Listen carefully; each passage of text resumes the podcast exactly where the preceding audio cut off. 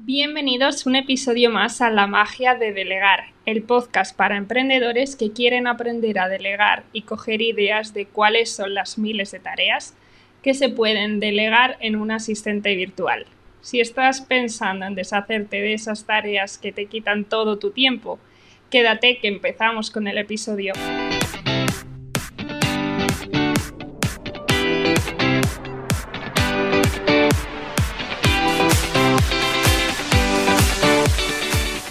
En el episodio de hoy nos sumergimos en un tema crucial, un tema que me gusta muchísimo y en el que me he empapado de muchísima información porque creo que es vital para los negocios online sobre todo, eh, aunque creo que en todos los trabajos que he tenido eh, era lo que más he echado de menos y a lo que menos importancia se da. El episodio de hoy quiero hablaros de la documentación detallada de las tareas. En el episodio anterior ya aprendimos o ya vimos cómo detectar esas primeras tareas delegables y aunque en realidad lo puedes hacer con toda la lista de tareas que te salió en la primera parte, quiero que nos centremos en las tareas con las que dijimos que íbamos a empezar a delegar quiero recalcar la importancia de la documentación detallada, ya que una vez que has identificado esas tareas adecuadas para delegar, es el momento de proporcionar toda la información y volcar toda esa información que tienes en tu cabecita que te hace pensar que solo tú puedes hacerlo lo mejor posible y dejar que otras personas se empapen de esa información para hacer las tareas lo más parecidas a cómo te gusta a ti que se hagan o a cómo las llevas tú a cabo. Ahí es donde entra un papel fundamental tuyo que por eso eh, recalcaba en otros episodios que eh, empezar a delegar no es tengo muchas tareas, eh, cojo un asistente virtual, toma, haz esto y ya está creo que hay un proceso súper importante, que es de lo que van estos episodios más veraniegos, de, eh, de mentalizarse a ver cómo podemos eh, sacar el máximo partido a nuestra asistente virtual. Una documentación detallada es como un mapa que guiará a tu asistente virtual en cada paso del proceso. Le ofrece una guía clara y precisa que estará asegurando eh, pues que se comprendan las expectativas y los requerimientos o requisitos o, procesos de cada tarea. Además, eh, sirve también como referencia en caso de dudas y que no tenga que estar la asistente virtual preguntándote continuamente cómo se hacía esto, si es una tarea, por ejemplo, que se hace una vez al mes y al final a todos se nos puede olvidar. Existen muchas maneras de, documentar tareas, hay mucha información. Y aquí os voy a dar pues eh, tres formatos muy sencillos, aunque eh, puedes hacerlo de la manera que mejor te, parezca o más sencilla te, te parezca a ti. El formato ya te digo que depende mucho de, las, de tus preferencias y de las herramientas que tú utilices eh, en tu día a día.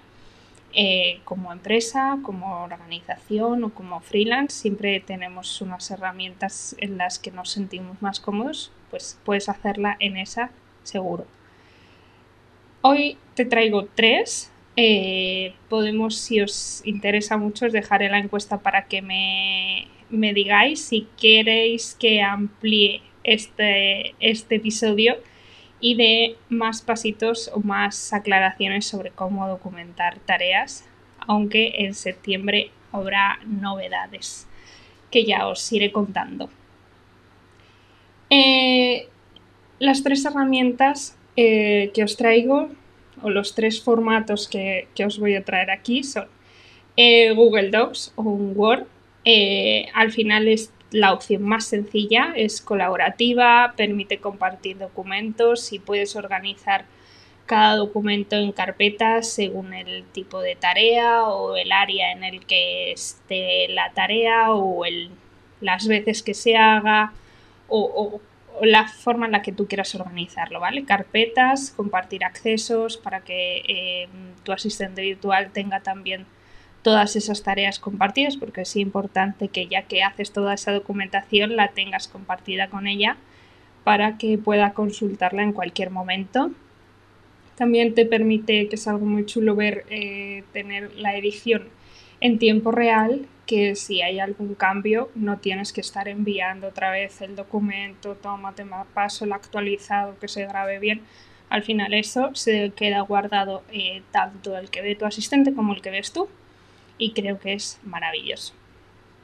Luego eh, también puedes utilizar las herramientas de productividad que utilices tú, Notion, Trello, Asana, ClickUp, Coda,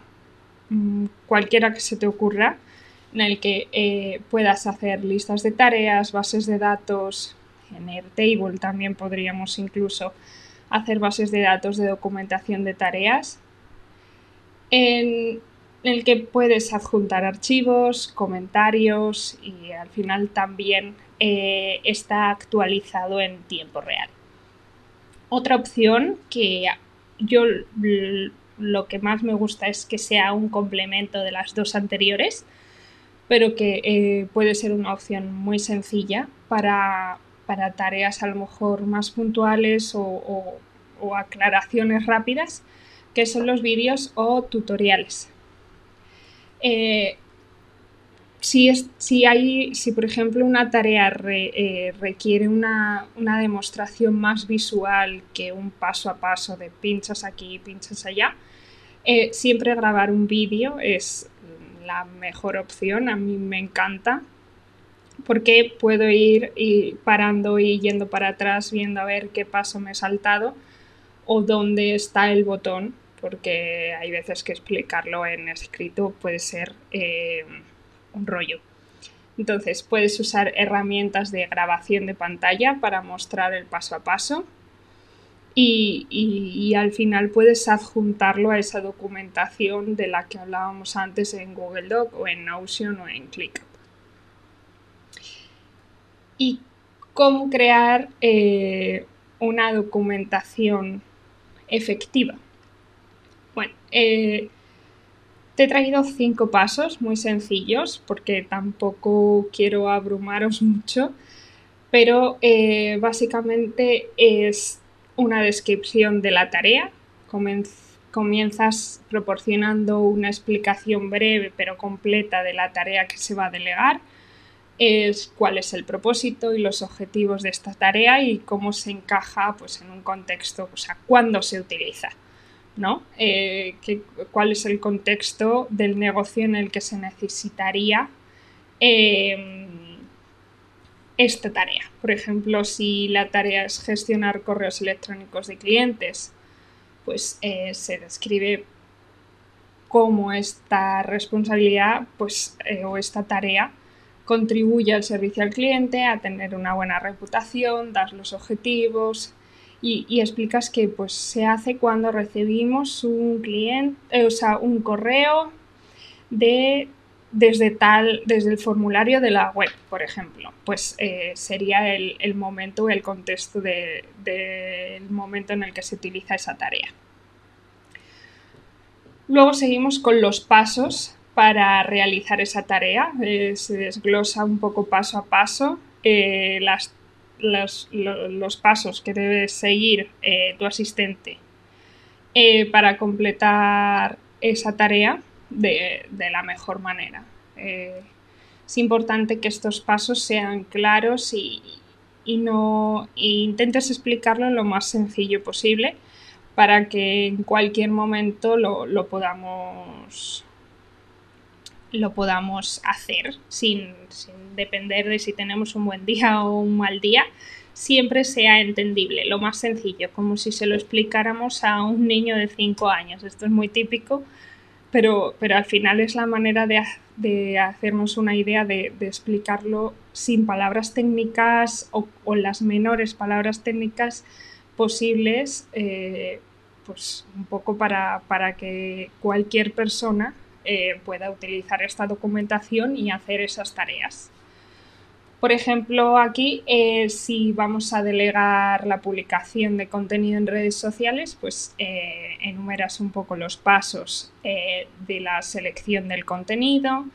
hasta la programación de las publicaciones o el cómo accedemos a las plataformas, a qué plataformas o con qué herramientas programamos la,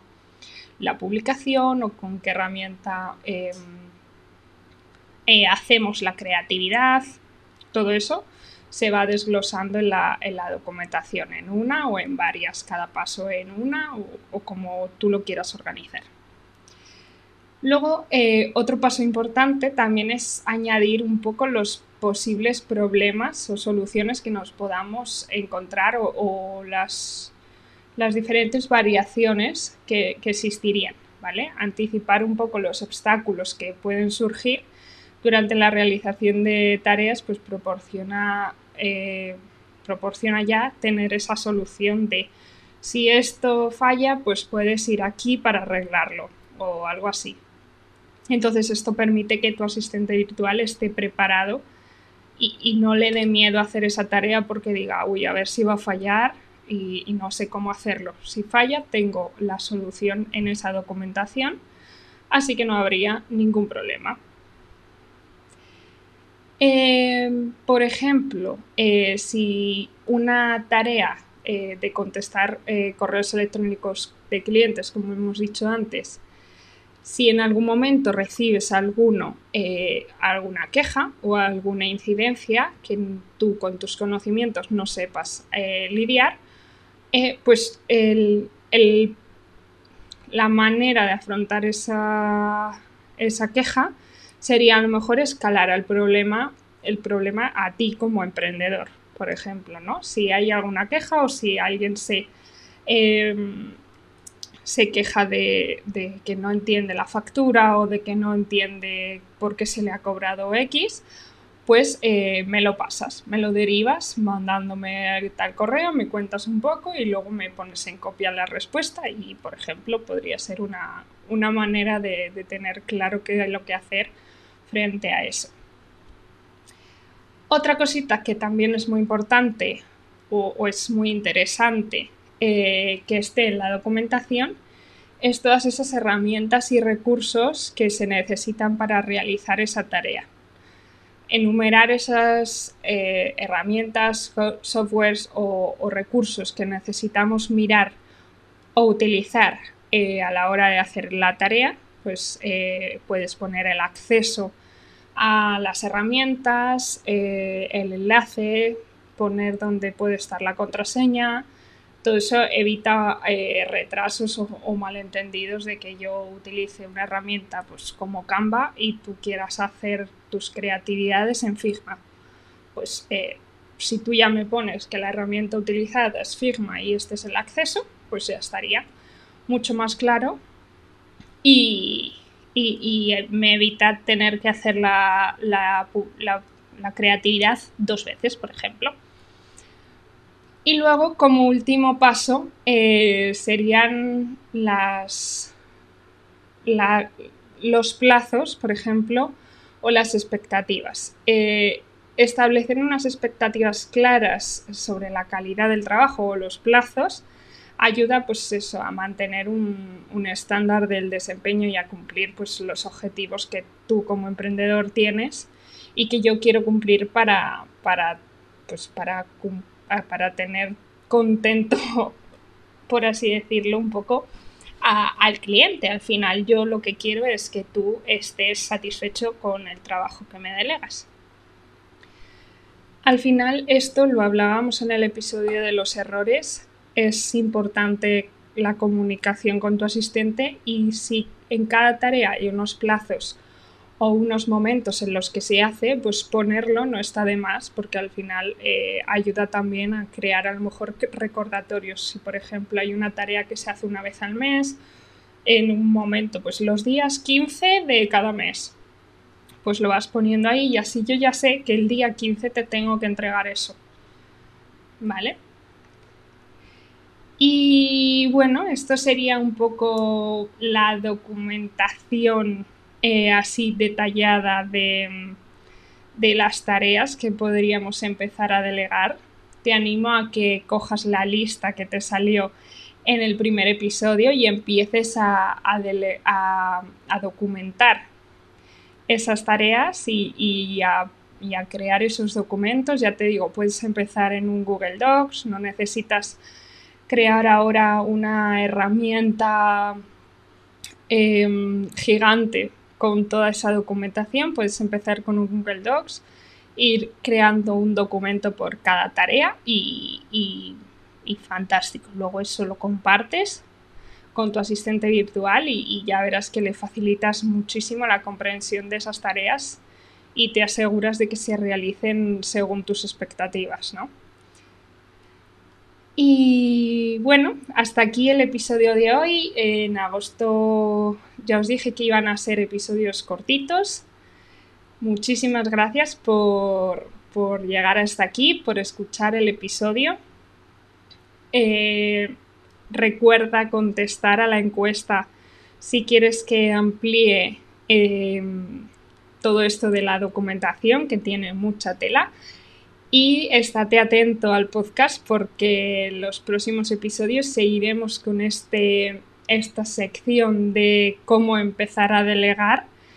y veremos qué siguientes pasos eh, vamos a, tener que dar para que en septiembre, por ejemplo, tengamos listo todo y empecemos a poder buscar a nuestra asistente virtual perfecta y, empecemos a colaborar y a liberarnos de esas tareas que nos quitan tanto tiempo. No olvides eh, dejar 5 eh, estrellas si te ha gustado, compartirlo en las redes sociales para que más emprendedores cada vez conozcan este podcast y puedan empezar a delegar en un asistente virtual y si tienes cualquier duda, cualquier feedback o quieres que hable de cualquier tema en concreto, puedes contactarme en las redes sociales, que estoy en Twitter, en Instagram como arroba virtual o en LinkedIn como Irene Posadas o incluso puedes contactarme al, mail del podcast que es magia.ipavirtual.es y estaré encantada de contestaros y de recibir vuestro feedback. Hasta luego.